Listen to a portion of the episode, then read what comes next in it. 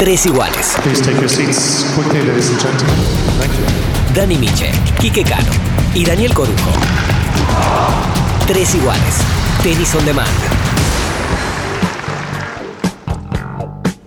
¿Qué tal? ¿Cómo les va? Bienvenidos al episodio número 28 de Tres Iguales. Espero que tengan una buena semana. Y estamos en Tres Iguales, como siempre, Baila Santé. Eh, vamos a tener un programa muy especial hoy. Pero en un ratito vamos a presentar los, los invitados, agradecerle a la audiencia que cada vez va mejorando nuestros números. No es mérito nuestro, No, es no. gente que también tiene ganas de estar escuchando esto, ¿no? Dani. Sí, gente que le gusta el tenis. Como dijimos, encontramos el espacio de una horita de tenis, que no es poca cosa. No, no, y para hablar de todo. Para hablar de todo un poco y para hablar mucho de lo que tiene que ver con un tenis, un tenis que nos ha dado bastante alegría, sobre todo en, en- en esta primera, el primer fin de semana de agosto, ¿no? Que nos dio bastante para hablar, bastante para emocionarnos y que creo yo que nos va a dejar bastante contentos, como por lo menos en este periodo. Te- presumo que nos va a dejar contentos. en esto. Una medalla de cada color para el tenis argentino en los Panamericanos, que no es poco. Por ahí los chicos Andreossi y Bagnis podrían haber ganado la de oro, pero bueno, se fue como llegó la de Podoroska, que estuvo en clarísimas desventajas en el último set. Este, llegó a estar perdiendo 5-2 con la norteamericana y 4-0 en el tiebreak y sin embargo este, lo dio vuelta. Y, es un buen punto de partida para ella y para el tenis femenino, me parece. Exactamente, es un- una brisita por lo menos de aire que tiene, que le da, ¿no es cierto?, un empujoncito para el tenis femenino a aquellas chicas o a aquellos que hayan visto por lo menos el esfuerzo de Nadia en la cancha.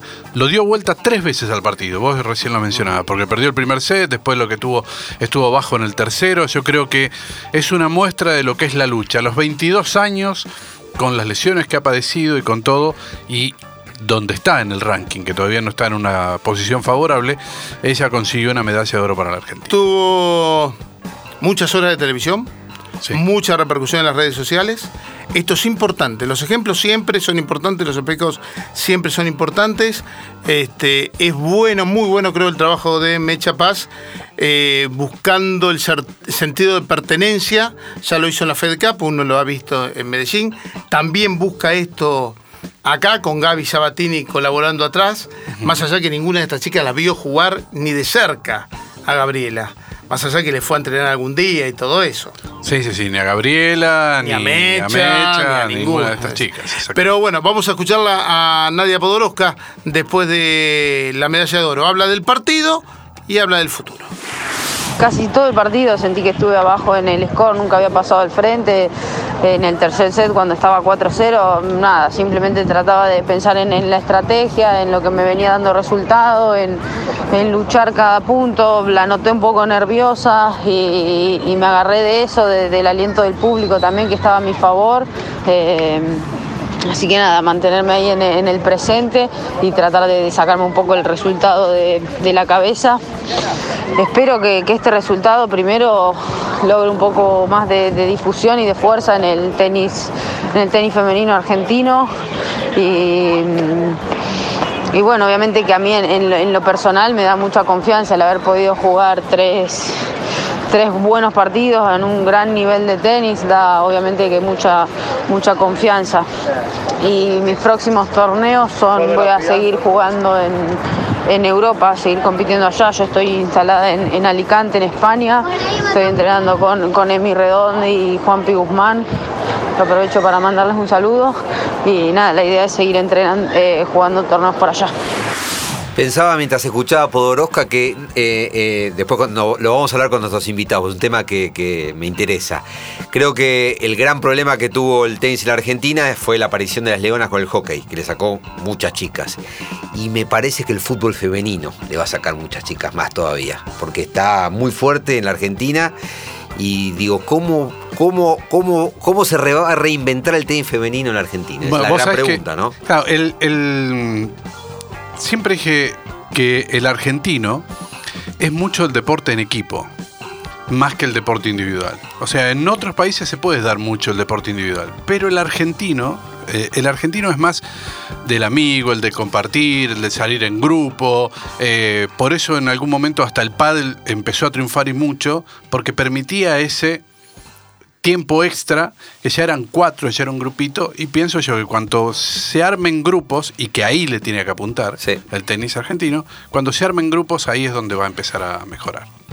Vamos a hablar eh, un minuto de- de- del otro triunfador este fin de semana. Para mí un gran ejemplo para el tenis argentino. Cuando en las escuelas de tenis dicen, "Ey, hay que mostrar eh, cómo juega Federer. No puede mostrar cómo juega Federer porque Federer es incopiable. Hay que buscar gente terrenal y creo que Peque Schwartzman es un ejemplo terrenal. Lo que ha hecho este chico es increíble. Tres títulos de ATP, 25 del mundo, llegó casi top 10, cuarto de final de Rolanga, cuarta del US Open. Y, cu- y cuando salía el peque de la camada aquella del 92, Claro, no- era el peor, malo, sí, era peor. el malo. Y entonces el tipo se armó desde otro lugar que creo que lo fortaleció, porque cuando Velotti y Colarini estaban jugando ese fin de semana, el 2010, la final de Roland Garros, él estaba llegando a su primera final en un Future Neuquén, con frío, eh, con un entrenador que no era el titular que tenía él en ese entonces, este, sin público. Entonces por ahí, armarse desde ahí, desde los Futures, cuando había un dirigente que estaba convencido que había que hacer Future y Women's Circuit, pero lo decía y lo hacía, como Arturo Grimaldi, este, él lo supo aprovechar. Vamos a escuchar a Peque Schwartzman, que ganó en Los Cabos su tercer título, el primero en cemento.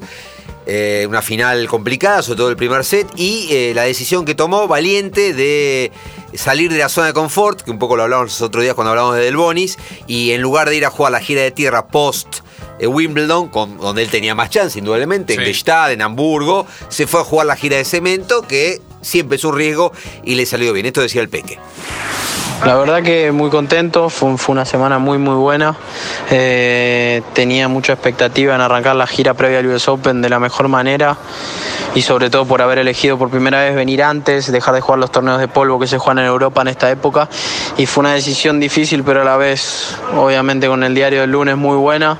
La frutilla del postre fue ganar el torneo pero la verdad quedé muy muy sorprendido para bien de, de lo que era el torneo, me, me gustó mucho y, y la pasé muy bien la verdad. Eh, fue muy bueno, jugué muy bien, un gran tenis de menor a mayor en toda la semana y, y cerré una semana espectacular que, que me da mucha confianza, ahora tengo que recuperarme bien y, y seguir proyectando lo que sigue, que, que son torneos muy importantes.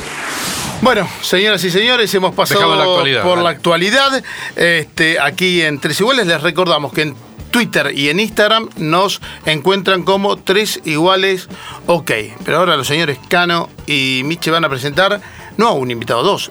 Todavía seguimos teniendo repercusión del podcast de la semana pasada con Marcus, que habló de una historia de vida fantástica, muy buena, dolorosa, que se conocía, pero no tan a fondo como lo planteó este, Gaby en, en nuestros micrófonos. Pero ahora, señoras y señores, el señor Cano, porque es el más viejo de todos, va a presentar a nuestros dos invitados. ¿Verdad que soy? Creo que soy el más viejo de acá de la mesa. Sí.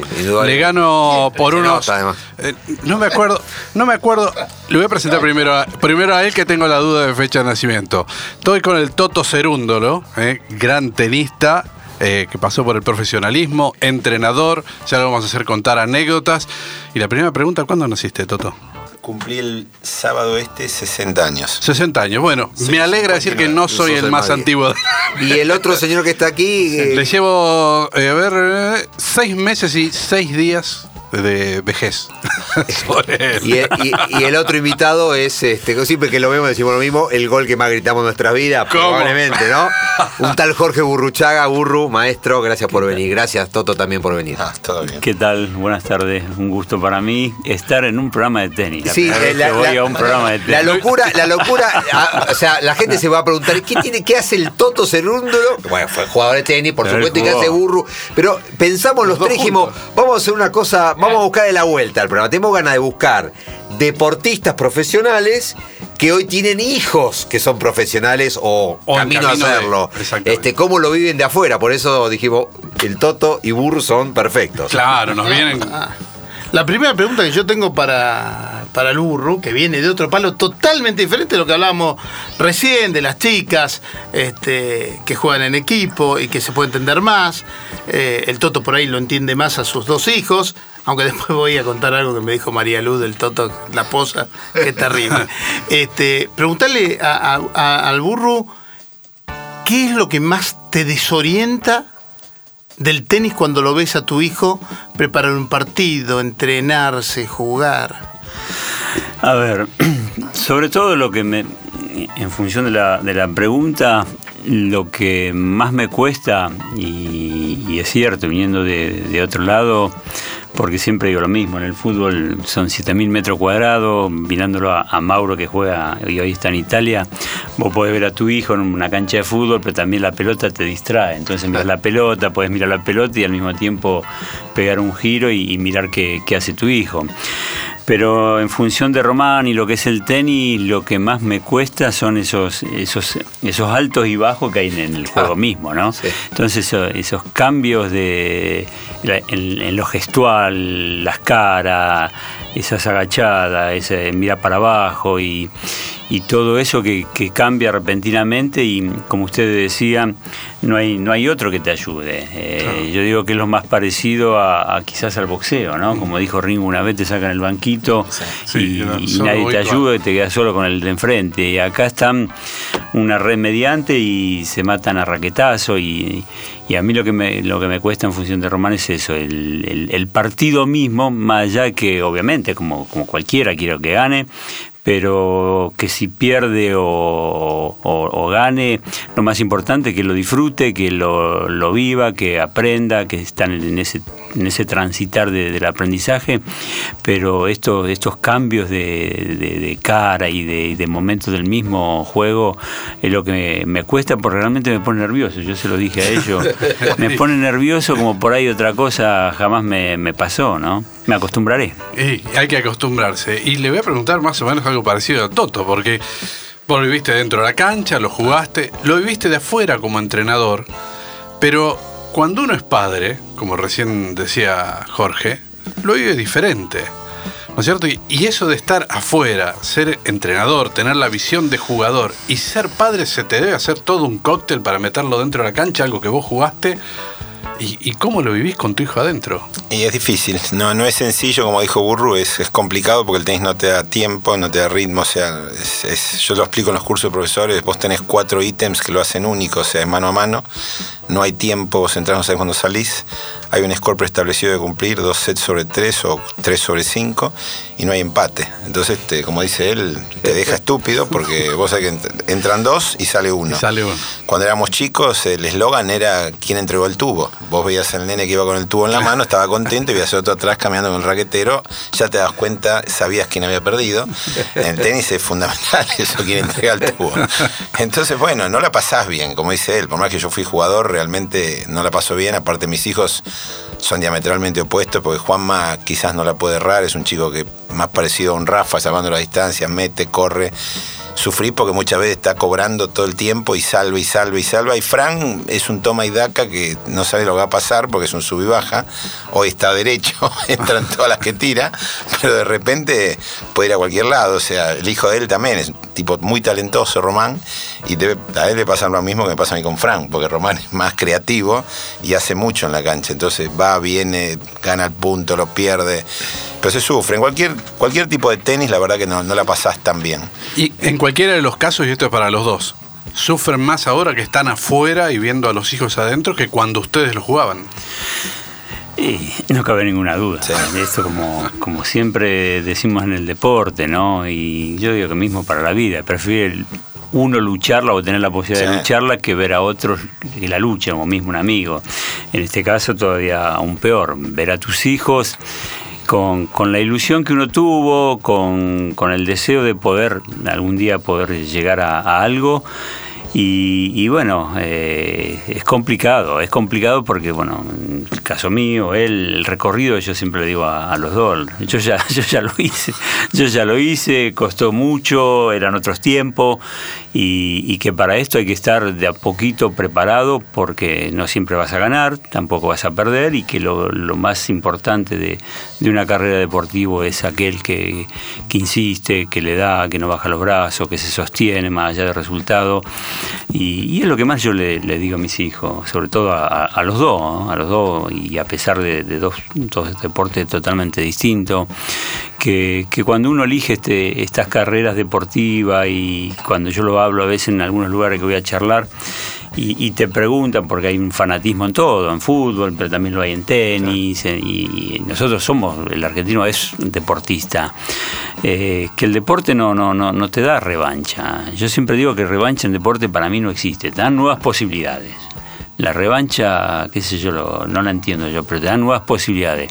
Cosa que, que- que hay, que hay que estar de alguna manera eh, soportando esas, esas presiones locas que, que hoy, hoy se miden en el deporte, que no es fácil para los chicos. Pero bueno, en eso estoy como padre ayudándolo y lógicamente sufriéndolo porque es obvio que más de una vez le digo, pero ¿por qué no haces esto y por qué no haces los otros? Y los chicos hoy te contestan cualquier cosa. Entonces, eh, antes era algo ya preestablecido, que vos tenías que hacer esto, esto y esto, porque te lo decían esos sabios maestros que había en la época, ¿no? que hoy los hay, pero en este, en este ritmo de vida es totalmente distinto. A eso es lo que decías, eh, Burru, eh, pensaba, ¿no? A ver si sentiste un poco la idea. ¿Qué es mejor para los chicos? ¿Tener un Toto que es del tenis o un Burru que es de afuera? ¿Y qué es mejor para ustedes? Ser un outsider donde me imagino Burru no le va a decir a ni al entrenador de, de su hijo, ni a su hijo, no, agarrar la, la derecha, levantar el codo, bajar la rodilla, o el otro Toto que le puede quemar la cabeza y decirle a los pibes este, cómo pegar un, un revés o tirar un drop. Eh, pero el Toto opina de hockey, porque la hija es leoncita y María Hasta en eso también. sí, se mete en hockey. Después vamos a hablar, pero se mete en hockey. Aquel es capaz de cualquier cosa. Yo a Burru lo veo más medido, no creo que le diga algo al hijo técnicamente hablando. Por eso digo, ¿qué es mejor para los pibes y para ustedes? No, no, pero yo creo que Burro, con la experiencia que él tuvo, con lo que él jugó y todo, seguramente algo le debe decir y me parece correcto. Yo a los padres los respeto, más él que es un deportista de, de elite.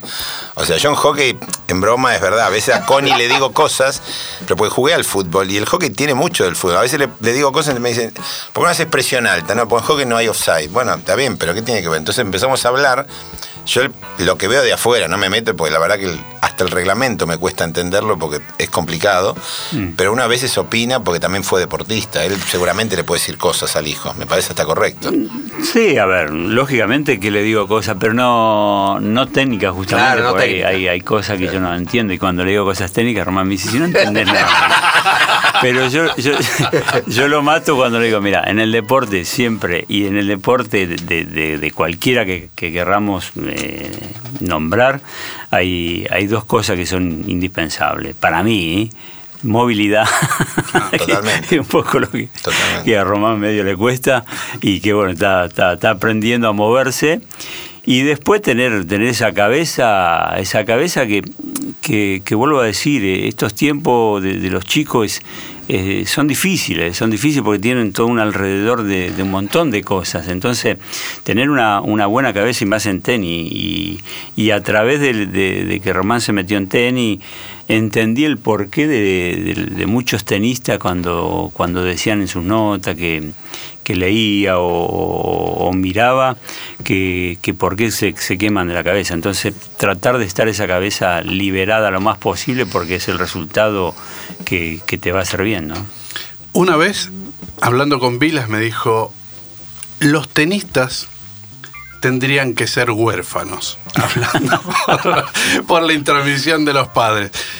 Toto, ¿le hablas mucho a tus hijos? ¿Sos de meterte y meterte mucho? Porque vos sabés de esto, ¿no es cierto? No, a ver, como dice Roma- eh, Jorge, o sea, yo lo que, lo que sí hablo es, digamos, adelantarme a ciertas situaciones que a ellos les sirven. Por ejemplo, recién Juanma me estaba consultando dónde anotarse la tercera semana en Europa, porque él sabe que yo sé de calendarios, que lo estudio, analizo, él también lo hace, entonces que lo ayude, sí, en la medida que puedo, por supuesto que me meto, pero trato de poner también profesores como para que yo no sea todo el día una especie de drupi, porque no estoy todo el día en todos lados, ¿viste? ¿Viste? Abre la puerta, estoy yo. o sea, llega un momento que a él debe pasar lo mismo. No, puedo estar todo el día opinando, pero sí, en su momento le jugué mucho a ellos, porque antes jugaba mucho más.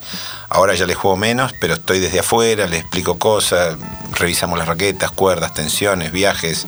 A veces le doy consejos sobre, bueno, anda por acá, anda por allá, pero también como dijo él, tratar de que se mantengan frescos, alegres, viste, felices, porque uno también como padre, yo lo veía ayer a Juanma yéndose otra vez a Europa y con 17 años ya debe ir a Europa, no sé, 7, 8 veces, 9 veces. Y nosotros que fuimos un poco los pioneros, porque soy, yo soy post-vilas, pero a veces soy pre-vilas, porque cuando yo empecé a jugar a los 8 años, Guillermo era sub-16, me lleva 7, 8 años.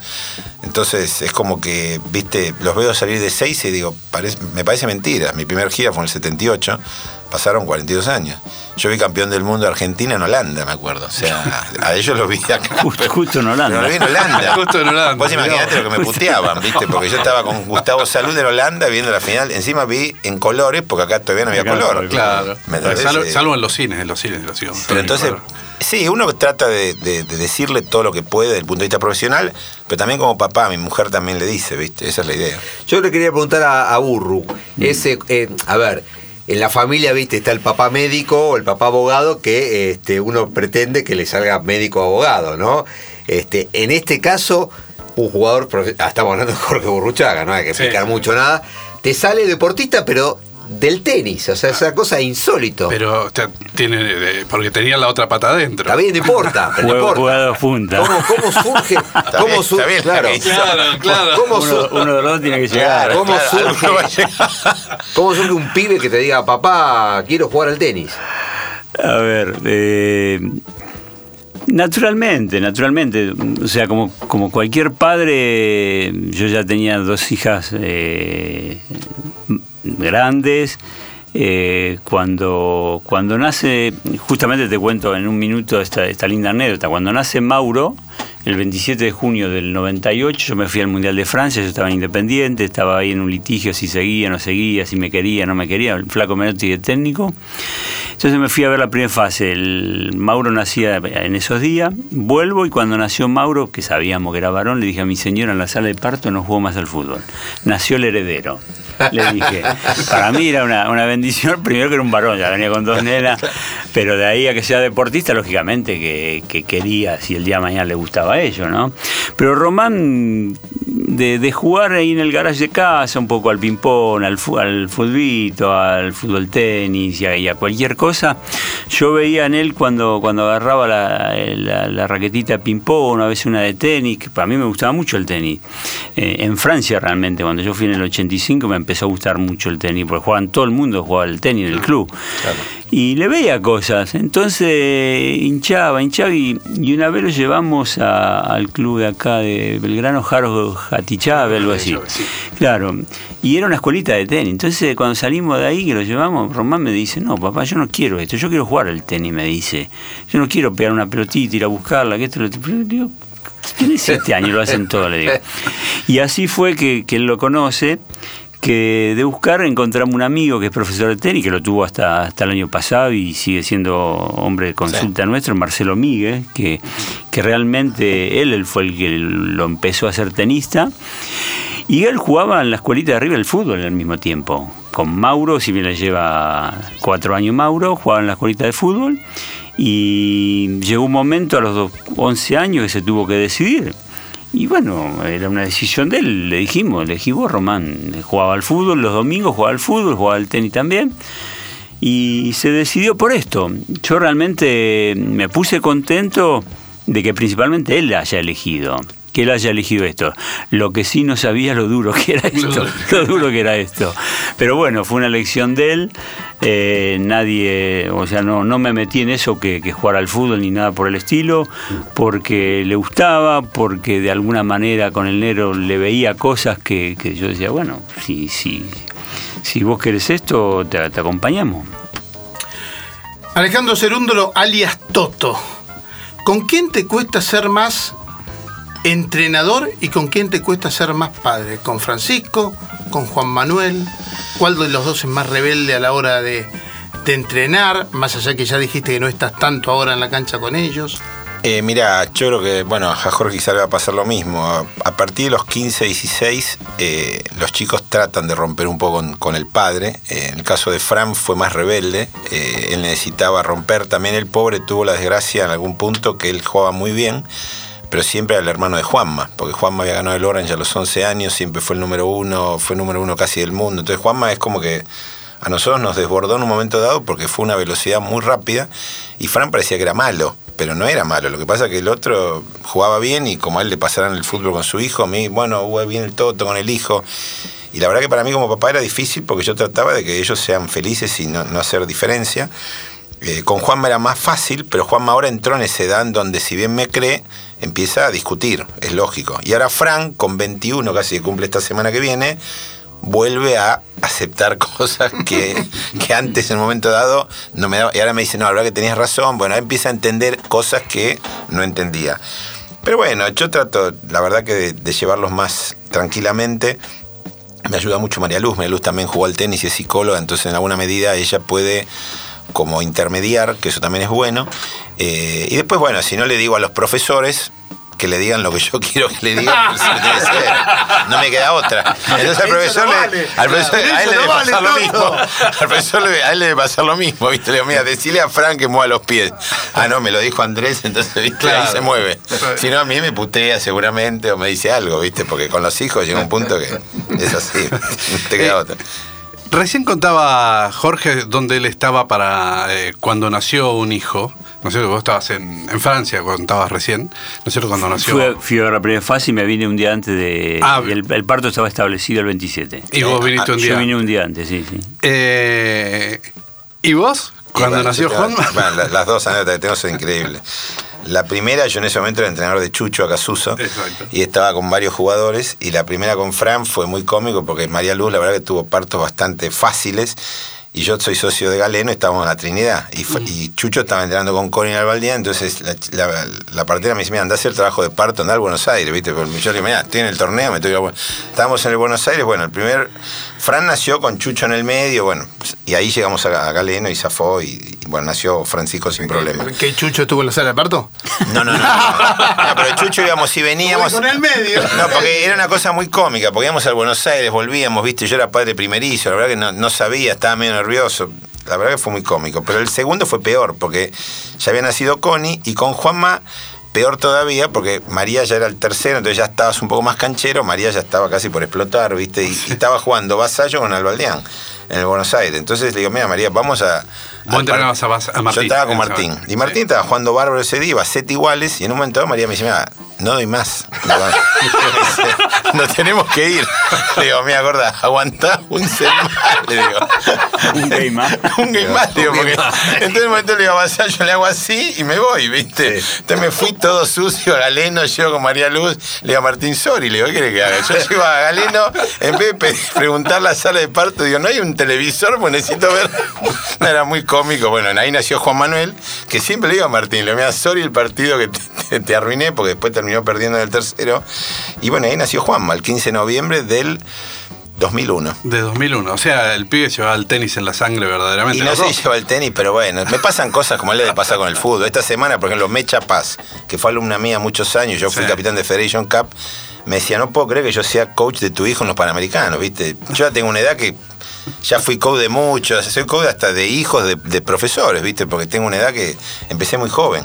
De hecho, él no se acuerda, pero Román, cuando vine a Harrods, lo recibí yo. Yo estaba en Harrods. Ah, sí. Claro, era yo. Román era chiquito. Era un ñomo, el tener. responsable. Lo que pasa es que no tenía las canas de ahora, Jorge. Yo tampoco. No, no me acordaba. Claro. Nos mandaron ahí, sí. Claro, si vos fuiste ahí y Sí. después me dijiste, mira, no sé qué voy a hacer. Pero bueno, Romancho también, él es muy humilde. Román Sí. juega muy bien al fútbol. Porque Juanma juega bien al fútbol y me dice, no, Román juega un huevo. Sí, bueno, el padre. Román estamos, juega. estamos en un capítulo especial eh, de Tres Iguales con el Toto Cerundo, con Jorge Burruchaga. Este, gracias a la Santé, como siempre. Que, bueno, Beto Maña está feliz. Entre los seis puntos de San Lorenzo, no vamos a hablar de la eliminación a Copa Libertadores, No, un no, no, no, accidente. vamos a hablar de cosas Pero hablamos de Nadia Podoroska, este, parche. de Juan Ignacio Ah. Londero, que también tuvo, este, está en un año eh, tre- tremendo. Yo quería preguntarles, a ver, si ustedes podrían recomendarle a un padre, un papá que tiene chicos de, no sé, 7, 8, 9 años, ¿no? Que dice, bueno, pues el pibe lo quiero meter en el tenis. ¿Le dirían que sí o le dirían, busquen otra cosa? Sí, yo digo que sí. Eh, más allá de que, que- que, como te dije, fui descubriendo este mundo del tenis y, y sobre todo lo, lo duro que es, porque es obvio que es mucho más duro que el fútbol. Esto es innegable. En el fútbol siempre vas a tener alguno que te pueda ayudar, a pesar de que el fútbol también, de alguna manera, va perdiendo ese espíritu de, equipo, porque bueno, eh, hay un montón de, de situaciones que son más favorables en estos tiempos que antes para los jugadores. Pero yo creo que a partir de, de que le guste un deporte, en este caso el tenis, ustedes dijeron en- al comienzo lo que está creciendo el fútbol femenino, eh, el- este mundial último que se hizo en Francia. Ah, perdón, Yo- a mí, me, perdón, Jorge, me, me comentaron que una de las razones por el cual Nike decidió no renovarle a Boca es que prefieren gastar esa plata este, en campaña para mujeres porque hoy de cada cinco camisetas de fútbol que vende Nike, cuatro son para lo compran a mujeres y lo mismo con los botines. O sea, hay un cambio y tremendo. Es, que es un mundo nuevo en el negocio. Claro, Eh, claro. Es obvio. Este, no, no, yo, yo digo que tranquilamente, mientras uno haga deporte, al menos yo creo eso. Lo, lo lindo es hacer deporte, eh, más en estos tiempos. Y, y después decirle, como muchas veces me preguntan a mí por el fútbol o cualquier carrera, y lo dije al principio y, y- y por experiencia, que a todos aquellos que, que ya hicimos este recorrido, que, que aquel que hace deporte es obvio, y, y lo digo porque tengo, tengo sobrinos y tengo hijos de amigos que por ahí no les gusta hacer deporte porque saben que tiene que hacer el, el sacrificio de por ahí quedarse un sábado en la casa o, o lo- los calendarios del deportista cuando todos se van y dan la vuelta hoy de, de los chicos de 16 a 20 años que van para un lado, van para el otro, este se tiene que venir para acá a entrenar. Pero bueno, las comidas, concentración y bueno, eh, no es fácil, no es fácil. Por eso la gente a veces cuando dice tan, tan ligeramente, no, porque estos deportistas, el jugador o el tenista se llenan de plata, se llenan de plata 4, 5, 20. Y es caro además. Sí, no, el tenis ni hablar. Eh, el tenis ni hablar. Al, al fútbol te dan una pelota Claro. y se la reparten entre 22. Pero volviendo al espíritu del, del- del deportista, si, si te gusta y, y tiene gana y sabe de, de estas consecuencias que, que- que tenés que, que sobrepasar, que, que- que fueron las que estoy diciendo, eh, es lo mejor que hay. Yo, yo miro, anoche, anoche me estaba en la cama y miraba el vóley, miraba el básquet, y uno se emociona cuando Sí. vos ves que, que- que el deporte y, y en este en este basquetbolista legendario de Escola con 39 años, su primer panamericano, no hay cosa más linda que el deporte, sin duda. ¿Y vos, eh, Toto? Eh, tenis No. sí, ¿no? Pero digo, más que nada me, me refería también a, a la parte del tenista que aspira a ser profesional. Una cosa es el tenis, tenista que juega el fin de semana en el club, cualquier deporte te la banco. Y otra es meterse en un ambiente que, que es un es Sí, es complicado, muy competitivo, pero, ¿no? pero uno aprende también, como dice él, yo con el hockey de, de mi hija también aprendí cosas que no es tan sencillo tampoco, no es todo rosas, es muy lindo ser leona, pero realmente las qualis o digamos los reclutamientos y las distintas etapas que pasó Constanza en el hockey son bastante duras también, o sea, es como dice él, o sea, cada deporte tiene sus bemoles, pero si los chicos la pasan bien, casualmente Román es muy amigo de Juanma, son muy amigos los dos. Inclusive Mauro, como decía él, es amigo de Fran. Fran está en Italia y Mauro lo va a ir a ver mañana a jugar. Y Fran lo ha ido a ver jugar a Mauro también. Y ellos disfrutan, vos los ves jugar y son pibes vivos, son piolas, van a bailar, salen, no son bobos. Pero vos tenés una cancha y yo me di cuenta enseguida, este año estamos en Punta del Este, combinamos dos días para entrenar con Román y lo, agarran una pelota y la pasan bárbaro, disfrutan un montón. O sea, por eso siempre digo también como coach que siempre el caballo va delante de la carreta y no al revés. El tema es ese. El secreto es cuando vos notás que para el pibe es- le pones una mochila muy pesada. Si vos los querés acelerar, que el fútbol debe pasar lo mismo, el chico no la pasa bien. Pero yo lo veo a Juanma, él está fascinado. Ya no va a Seiza como si fuera con un revólver a ver que se tiene que salir de viaje. Y yo a Román lo veo igual. O sea, no lo veo infeliz en una cancha. Lo veo que quieren llegar, lo veo que, yo qué sé, día pasaban videos de Juan en Wimbledon y está emocionado y está contento y, y si pierde se enoja y Juanma lo mismo. Juanma muere por jugar. Entonces son tipos que la pasan bien con el deporte. Entonces, Si tenés un hijo o tenés chicos que realmente la pasan bien, me parece que, que está bárbaro. Y hay distintos estadios, como decís vos, un estadio más amateur y uno más profesional, por supuesto. Jorge, ¿y la mamá de Román cómo la pasa? Porque primero fue la esposa de un futbolista y ahora es la mamá de un futbolista y de un tenista. A ver, también con, con nerviosismo, más que nada distintos al mío, lógico, porque por ahí ella, imagino como toda madre, lo hará con sus hijos, cuando le pasan pequeñas cosas, hacen una, una montaña de, problemas, y, en este caso, más con Mauro, que está en incertidumbre en el club, de qué va a pasar, si, si sigue ahí o va a otro lado.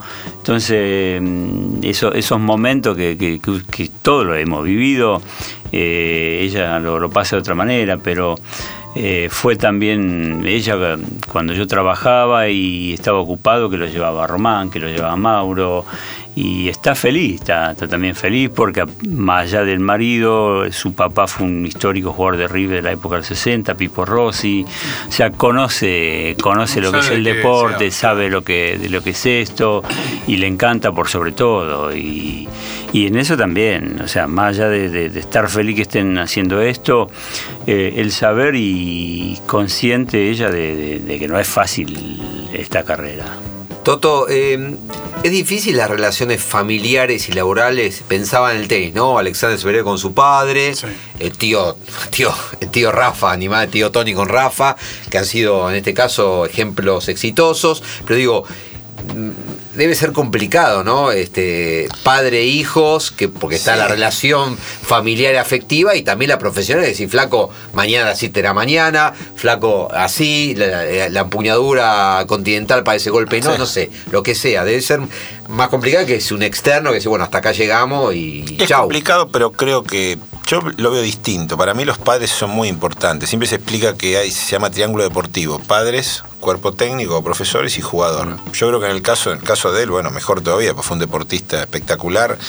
Puede ayudar un montón en la relación. A mí, por supuesto que si te metes mucho y sos tan invasivo, capaz que se puede generar un roce que no es bueno adentro de tu casa, no tanto en la cancha.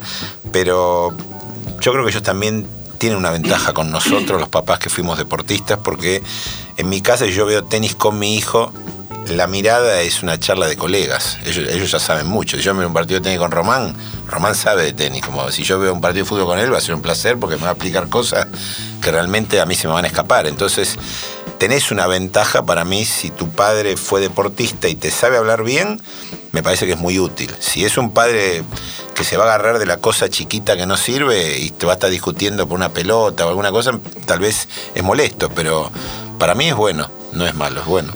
Es- les pregunto a los dos porque, bueno, vos Jorge fuiste, no, no fuiste tenista, pero deportista, recién hablabas de movilidad y todas las cosas que tiene que tener un deportista dentro de la cancha. Pero les pregunto a los dos porque yo hablaba con Mariana Pérez Roldán, la hija de Raúl Pérez Roldán, gran formador de, de tenistas, y ella me decía, era un problema llevar el resultado a casa, ¿sí? Sobre todo cuando uno perdía. Sí, como la mala nota en el colegio. Claro, ¿no es cierto? Porque dice, la cosa seguía en casa. ¿Eso se lleva a la casa? Por ejemplo, en el caso de ustedes. Por ejemplo, Román llega... No, no, no, particularmente no. Eh, siempre le dije lo mismo y en los lugares donde ha estado él entrenando y con Marcelo Migue, que, que como él trabajaba de eso, nos derivaba a algunos lugares. eh, yo siempre le decía lo mismo, le digo a Román lo mismo. Y, eh, mismo ahora cuando fue ahí que, que perdió con este chico japonés, eh, que Juega juega bien, japonés, que juega muy bien. Sí, sí. Yo, yo, yo lo que más me preocupo, y, y esto es lo que le digo a Román, es que vos sientas ganando y perdiendo, y que sabemos bien que a veces una buena derrota o las derrotas te ayudan más que las victorias, eh, vos notes y yo vea que vas aprendiendo, que vas mejorando, que te, está, que te va gustando cada vez más. No hace mucho eh, tuvimos una charla en Paraguay. Y, yo le hice una pregunta que, es normal de hacerle. Llegó al caso, se la dije porque me pareció que, que ameritaba. Yo le dije, ¿vos, vos sentís pasión? ¿Vos sentís amor por esto? Y, y vos sabés que me contestó muy sencillamente y me mató. Yo sabía, yo, yo lo, lo piqué, viste, un poco. Había perdido un partido increíble, pero lo perdió, eh, como dicen ustedes en el tenis, es como que de alguna manera no le encontró la vuelta y perdió y perdió. Y a mí lo peor que me puede pasar es que a él o ver un partido que tirarlo o perderlo sin, sin luchar. Y me dice, papá, ¿cómo no voy a sentir eso? ¿Cuándo me vine yo a- de Uruguay y el 2 de enero no me vine eh, a entrenar? Y digo, sí. ¿Y? ¿Y vos después le pediste que me dieran un fin de semana? ¿Fui y volví? Sí. ¿Y a vos te parece que no? Pero yo ya sabía. Claro. Pero quería, quería que él me lo dijera. Quería que él me lo dijera. Entonces, eh, no, y no, no creo que lo haga en el futuro. Eh, mientras él vaya progresando, el problema es si no progresa, o si no le gusta, o, o ese levantarte co- o venirte unas vacaciones ya, ya te cueste, y bueno.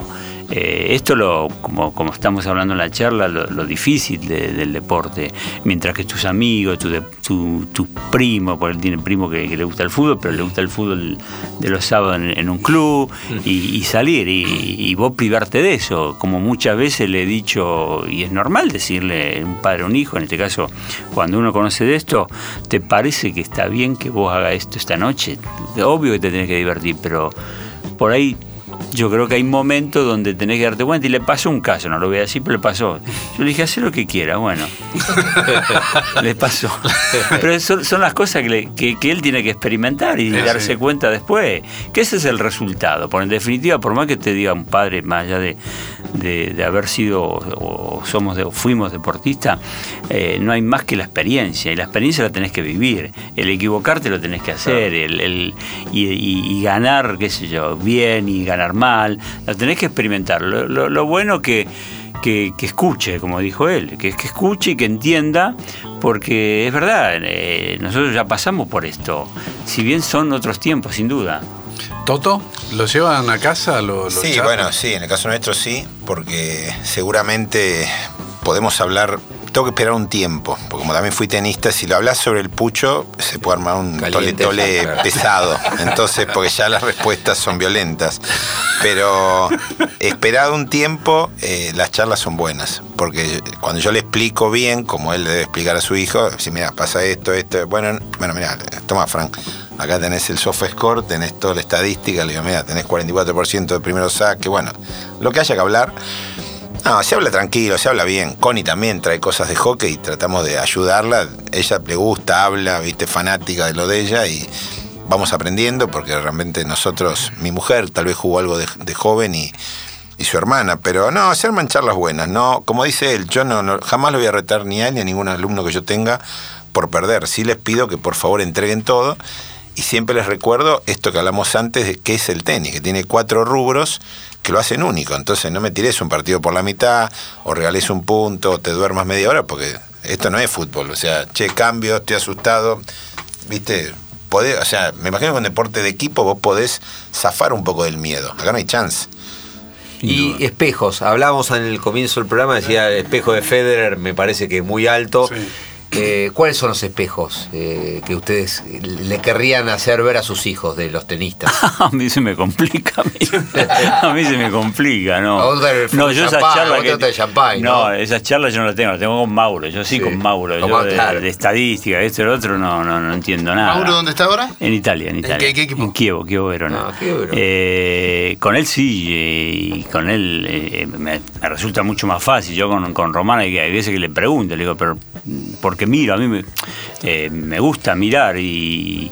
Pero la verdad que, que, que, que espejos, si vos me decís, te lo digo sinceramente, no, no, no, no me doy cuenta hoy. No, no me doy cuenta, no me doy cuenta. Pues cada vez está viendo más. Me- te vimos en Wimbledon, apasionado, viste Pela Raonic. No, no, Este, sí, sí, y sí, sí. por ahí empezás a mirar a tu hijo. Sí, sí, podría. te- te- te- no va a jugar nunca tu hija como Raonic, pero No. probablemente puede jugar como Pela. Tal sí, vez. sí, sí, pero de verdad te digo, no, no me doy cuenta hoy. Por ahí dentro de un año te puedo decir, eh, porque hasta te digo más que no debería decir. Todavía no, no, no lo veo, no, no, no me doy cuenta de, de- de cuál va a ser su, su defini- definición tenística. Como jugador a veces me dicen, es esto y a mí me parece que es otra cosa. Por eso a veces, ni, te digo sinceramente, no pregunto. Y le pregunta al Toto, ¿cómo es Román Ah. Burruchaga como jugador? Es Para muy- que la gente que hábil, no lo vio lo conozca. Es muy hábil, es muy inteligente.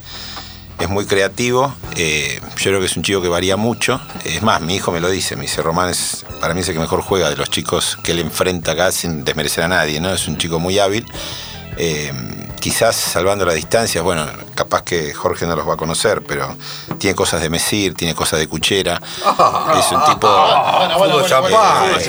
No, no, en serio, en serio. O sea, no, no, no creo que sea un típico jugador de polvo eh, golpeador. Me, me lo imagino más tipo un jugador francés. Mucha tipo, mano. No, tipo un Lucas Puig con cosas de mano. Abrió Eh, los ojos, Burruchaga nos miraba a nosotros que pero- festejábamos. No, a Messi lo ves Burro abrió jugar. los ojos. El gatón de Mechir me, No, me pongo de pie. Te dijo algo así como un Fernando Redondo, una cosa así. No, no, Ah, ¿sí? que es un tipo hábil. Es un tipo, o sea, es un chico hábil que gana puntos de un lugar no habitual para un argentino. Pues te tira un drop, te tira un slice, te puede subir, te mezcla un ritmo. te- Aparte es alto Román. Román Sí, no sí. es un chico No. chiquitito. Sí, pibe buen que va a medir un sí. 85, ¿viste? Va a ser un pibe alto.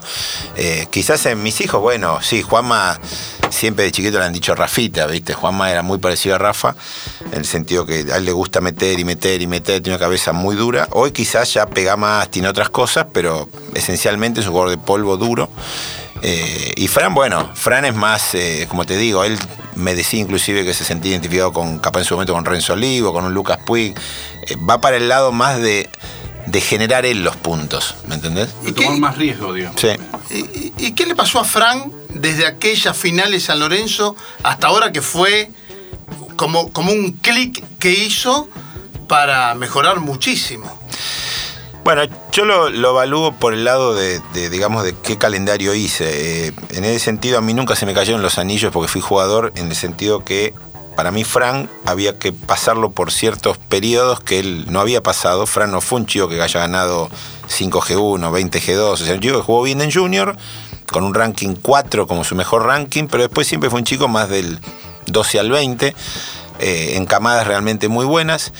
Entonces Fran en los últimos dos años jugó 21 finales, entre 11 de Top Ser y 10 de Futures. Entonces, para mí los Top Ser a él le hicieron muy bien, porque encima, como él, todavía no había terminado el colegio, no podíamos elegirlos. Y en muchos Top Ser jugó con gente muy buena, como Camilo Hugo, como Grimolisi, como yo qué sé, Darío Acosta que venía de Punta del Este, como, no sé, Carrizo, un montón de muchachos que, de View, que jugaban bien. Entonces para él iba aprendiendo. Y yo siempre le explico a los chicos que ganar un torneo es jugar cinco partidos, por un cuadro de 32. Y él lo hizo 21 veces en los últimos. Entonces ya hoy está una confianza que le pones adelante lo que venga y no tiene ningún problema. Y para mí Estados Unidos, para él fue una especie de colimba. A él le vino muy bien, porque él era un chico que si bien entrenaba bien, en un momento dado, a mí como papá era muy difícil eh, gobernarlo, porque era, él perdía, se enojaba, tiraba un entrenamiento, se iba antes, no hacía gimnasia. Yo le digo de French player en broma, porque es un chico, es un jugador francés él, o sea, en el sentido que él casi no entrena. Él compite mucho, compite todo el tiempo. Eh, hoy tiene un físico bárbaro a nivel competitivo.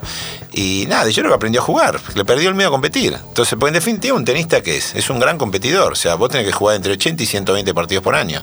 Si a vos no te gusta la batalla, no puedes ser tenista. Esa es la realidad. Burru, eh, si comparamos ambientes, este, fútbol y tenis, ¿sentís que el del tenis es más, eh, más sano no? Este, cuando hablo, no hablo del juego, hablo del ambiente, lo que rodea al tenis profesional y al fútbol profesional que vos lo viviste desde todos lados. Es distinto, eh, creo que lo hablamos allá, es distinto. Vos pensás que en fútbol, en el, y, y sobre todo en el ambiente bien entendido del fútbol, que lógicamente hay una parte mala del fútbol que ya sabemos cuál es, que no, bueno, el tenis no la vas a encontrar. Eh, pensá que, que vos en fútbol lo más lindo cuando estás adentro de una cancha es el griterío de la gente, ¿no? Y, y en el tenis lo primero que te priva. Que te callan, te callan todo el tiempo. o sea, a partir de ahí hay una, hay una gran diferencia. Y a, mí, a mí me pasó, eh, en- en- mismo en, en la semifinal de, de Federer y Nadal, que me, me, me consiguieron dos entradas un amigo. Y yo hablaba con Román para, para preguntarle cosas y con la, la otra persona. Y de al lado escuchaba que te decían "Shh". Y viste que eh, cuando van a Es medio sacar- exagerado, es medio exagerado. No, pero cuando van a sacar es un silencio tremendo. sí, terrible, Y terrible. vos ves, no sé cuántas personas entran ahí, que debe haber 15.000. 15.000 personas. Vos ves 15.000 personas calladas porque dos muchachos se meten a raquetazo y en fútbol, y pas- me pasó muchas veces, hasta como entrenador, cuanto más griterío hay, mejor es, ¿no? Más te motiva. Pero bueno, hay una diferencia enorme, es distinto lógicamente, y encima, como ustedes dicen, eh, me tocó ir como primera vez a un lugar que, bueno, es, Eh, es distinto a ah, todo. ¿no? en Wembley. Y, cu- y cu- y cuando más silencio hay en el fútbol, quiere decir que la cosa va mal. cuando más silencio hay, ya, vas al- ya te va para afuera. No, no, en el fútbol cuando hay silencio sonaste, estás afuera. Pero es lindo, la verdad que me, encantó la experiencia, me, me gusta, a mí me gusta este juego, siempre me ha gustado y, bueno, eh, seguiremos estando ahí atrás de, de Román. Toto, ¿está bueno el tenis? ¿Está bien el tenis ahora? ¿Está, eh, ¿Es bueno que aparezcan Kirgios, a que bancar esos tipos? Este, ¿Cómo lo ves? Como negocio, como espectáculo. Como negocio, para mí el tenis necesita siempre alguien como Kirgios, porque yo creo que le permiten, lo multan, pero lo dejan hacer todo ese show porque a la gente le divierte. En mi época, vos, McEnroe era el chico malo. eh, Pero tiene- fue número uno del mundo y campeón de Gran Slam. ¿eh? Sí, pero rompía todo. Tiene, sí. tiene, yo tengo la misma edad de él y lo viví de al lado, era un tipo genial, pero viste, se amarreaba a árbitros, eh, yo qué sé, lo multaban, le daban 20 días, volvía. Nastase era exactamente igual. Siempre hubo un malo, después tuvo Leighton Hewitt, eh, Connors, eh, siempre hubo alguien que, que rompa un poquito con, con este establishment, porque si no también creo que es muy aburrido para el espectáculo que todo sea tan prolijo, ¿viste? Porque estos campeones son geniales, pero, ¿viste? Se abrazan, se dan un beso, se miman, que... Y antes Se vos tiran ve- flores. Claro, antes vos veías un Lendl McEnroe de una batalla, ¿viste? Sí, En una- en la conferencia sí. de prensa se decían cualquier cosa, o sea, vos como Pulio querés ver una especie de River Boca, ¿no? Que dos tipos termina el partido, todo bien, todo está bárbaro, pero llega un momento que aburre también. Bueno, en Wimbledon no se vio tan, tan No. así para la final, ¿no? Y No. Djokovic y Federer están sacándose chistes. Pero hoy sí, pero por otro tema. Sí, sí. No Sí, es por el tenis No, y, sí. y Por también política. Es, y también es lógico porque se están eh, jugando la historia Claro. en este momento. Vos pensás que Lende el otro día, eh, perdón, eh, Federer se perdió Sí, un sí. Grand Slam que quizás es el último de su vida. Y más como lo perdió. O sea, a los 38 años de tener doble match point y sacando él y hace los dos errores que cometió él es insólito. Creo que no puede pasar nunca más en 100 años. Entonces el tipo estaría indignado, pero bueno, de todos modos es un tipo muy educado, lo saludó. Macker no hubiera roto ocho raquetas, lo hubiera echado del club, ¿viste? O sea, hubiera, le hubiera pegado al árbitro y se iba. ¿me entendés? Sí, Pero- quedaba rompiendo. ¿no? Pero Kirchhoff realmente, dejando de lado el show, eh, es impresionante lo que hace. Juega demasiado, ¿viste? Juega mucho. Realmente juega mucho, tiene un, tiene un tamaño también que no es normal, incendia la bola. Eh, saca, yo sacaba segundo saque de 2.30, 2.20, no se puede jugar, ¿viste? O sea, es un loco. Pero hay muchos esos pibes. El otro día viendo la final contra Schwartzman, salvando la distancia, porque para mí juega menos, pero Taylor Fritz juega, es una bestia. Le pegan, no piensan, juegan No, no, no. el 15-0 igual que el 40-15. Sí, lo que pasa es que hoy se da- hoy tenés que entender, es un poco lo que me dice mi hijo Fran, me dice, papá, está bien, un día viene Fran y me dice, papá, yo sé que hay que jugar de esta manera, sé que a vos te gusta esta otra, hay que meter la bola, no hay que errar, bla, bla, bla. Me dice, yo ese tenis no lo siento. Yo yo le voy a pegar a todo lo que pasa por al lado. Mira, todo bien, le digo, pero como dice el refrán, tenés que morir con las botas puestas. Si vas a tirar, tenés que tirar en serio, porque vas a, va, va a ser un tiroteo, ¿viste? Porque a él le gusta jugar así, bueno, pero hoy en el circuito ves eso. Yo te veía la final de Francisco con Fikovic en Florida. Eso es lo que te iba a decir. Bueno, lo hablamos, eh, fue bueno, una final de Challenger. Fue una final de Challenger, fue otro nivel. Te digo que se mataron. Y el otro día con Meneses, fíjate que él pierde 6-4 en el tercero, el primer set le pegó una paliza importante, se le escapa a él, él estaba indignado porque decía, mira, yo sé que te pibe le puedo ganar y me tenía fe, pero vos lo ves a Meneses y hasta el Y último ganó el día- oro. Ganó el oro. Eh, le ganó a Bagnis, o sea, le digo, mira, te- por un lado digo, sentite orgulloso, porque tu actuación fue brillante. Y pará, y en la final de la de Sur, que en su momento se menospreciaba, fue con Barrios Vera Claro. que ayer lo ponderaban por todos lados, y él pierde 7-5, 7-6, bajo techo, cemento y Cochabamba.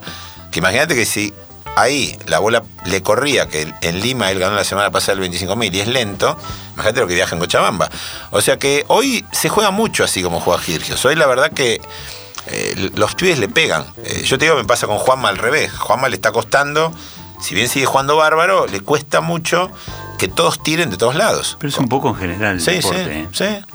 Es como en el fútbol. En el El fútbol, fútbol hoy- por ahí hoy, hoy corre mucho más de la cuenta, ¿viste? Hoy, qué sé yo, si bien cambió los, los ritmos, hay, hay, hay una locura de, de que los mismos pibes, el jugador de fútbol prefiere ir al gimnasio y sacar músculo que pegarle una pelota o trabajar un aspecto técnico. Entonces esto...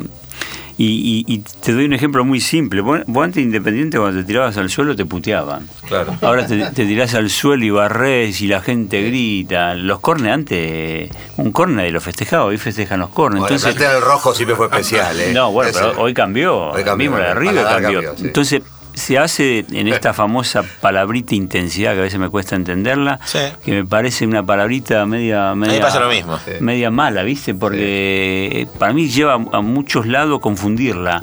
Entonces corren, corren, corren. Y vos viste que le gusta tirar el jugador de fútbol, ¿eh? Sí. pero también, como dice él, en el tenis pasa lo mismo, hay que pegarle. Yo a veces digo, pero pegan, pegan y no, no piensan. No hay ningún y en el concepto, fútbol ¿no? corren, corren, corren y les da placer correr, ¿viste? Y, y más en, en fútbol todavía peor porque lógicamente los chiquitos tiempos se dice rápido, no, no, no, no, no, ha aprendido, le faltan un montón de cosas, se las tiene que pulir mientras llegan a, profesional, pero hay algo que les gusta que es, es correr, levantar pesa y, no parar nunca, ¿no? Bueno, ya estamos casi llegando sobre, sobre el final, pero no me quiero, no quiero terminar sin eh, hacerles esta pregunta, porque imagino que así como cuando ustedes fueron deportistas, cuando iniciaron su carrera tuvieron su sueño, hoy viendo esta proyección con los hijos, cierran los ojos por la noche o a la tarde, la siesta, en algún momento, ¿no es cierto? Cierran los ojos, en tu caso lo, lo ves a Román, cuando cerras los ojos, en tu caso a, a los- tus dos chicos, ¿y qué sueñan? Yo le digo a los dos, eh, a Maur también, que juega al fútbol, ojalá, y ese es el, el objetivo y el, desafío para ellos, y bien entendido. Yo, yo siempre digo, ojalá puedan ser mejor que yo. Eh, y en ese ser mejor que yo, ojalá puedan levantar alguna vez en el sueño de, de- de Mauro jugar, en, no sé, hoy está en Italia y poder seguir avanzando poder ir a un gran equipo y, ganar un título. Y de Román es lo mismo, es poder concretar ese sueño, que, no, que para ninguno es fácil, y que puedan lo- lograr ese, ese deseo que todos tenemos. Y bueno, afortunadamente pude lograrlo en, en- en- los- en el club, en los clubes, en la selección argentina. Y, y para, para llegar a eso, vuelvo al, principio de la charla, el, el recorrido todavía es largo, hay mucho andar por, por el camino y ese camino hay que saberlo sobre sobrepasar en momentos dificultosos, pero que, que vale la pena. Eh, yo digo cuando me preguntan, y en esto salgo un poquito de- del tenis, cuando a mí me dicen, y es lo que uno aprendió de, de Bilardo y de, y de defender la camiseta argentina, que para la gloria no hay, no hay nada mejor que intentar conseguirla y que esa gloria no tiene precio y que yo lo viví de cerca con los chicos en el Mundial pasado, que, desgraciadamente les faltó esa gloria y pueden tener un montón de cosas, pero no, hay, no hay mejor cosa, por eso te dije anoche, me, me emocionaba verlo a este tipo de escola jugar como un pibito de, de 18 años. Y esa emoción del deportista no la conseguí en ningún lado. Toto. No, lo mismo. Eh, en el caso mío, exactamente igual. Que ellos me superen eh, realmente me pone muy, muy contento. Que puedan lograr lo máximo. Sé que en el tenis es complicado porque no es tan sencillo. eh, a ver, acá todos los días das examen. Yo no pensé que Fran realmente iba, iba a intentarlo de esta manera porque él también está haciendo algo que es muy raro, que él está en la facultad. Él metió siete materias de economía, más cinco de Estados Unidos, lo cual es medio insólito lo que está haciendo. Y Juanma lo mismo, pero bueno, ellos están decididos, están avanzando. Hoy Fran apareció con un ranking 299 ATP, que realmente es sorprendente, porque como decís vos, lo ha hecho en, en menos de 10 meses. Eh, Juanma también está a 700, o sea que están de a poquito lográndolo. Conita esta semana la nominaron ya para estar en las Leonas casi en forma permanente a nivel entrenamiento y como dice Román, creo que para un padre, en el caso nuestro que estamos del deporte, que vayan progresando, que vayan avanzando, que se sientan felices, bueno, a uno lo llena de orgullo, ¿viste? Eh, no es sencillo que, que- avancen, pero pienso exactamente igual a él, ¿viste? Verlos crecer y, y verlos superarse y mejorar, ¿no? El episodio número 28 de Tres Iguales ha sido muy especial, no ha sido tradicional, como generalmente tenemos este, a un exjugador o a un jugador, sino que tuvimos a dos padres de mucha experiencia que vienen de deportes profesionales, uno del tenis, otro del fútbol, hablando de sus hijos, que son parte del buen futuro que tiene el tenis argentino. Gracias Toto, gracias Jorge. A ustedes. A ustedes, eh, muchísimas gracias. En cualquier momento nos escuchamos, esto ha sido Tres Iguales. Tres iguales. Please take your seats quickly, ladies and gentlemen. Thank you. Dani Miche, Quique Cano y Daniel Corujo. Tres iguales. Tenis on demand.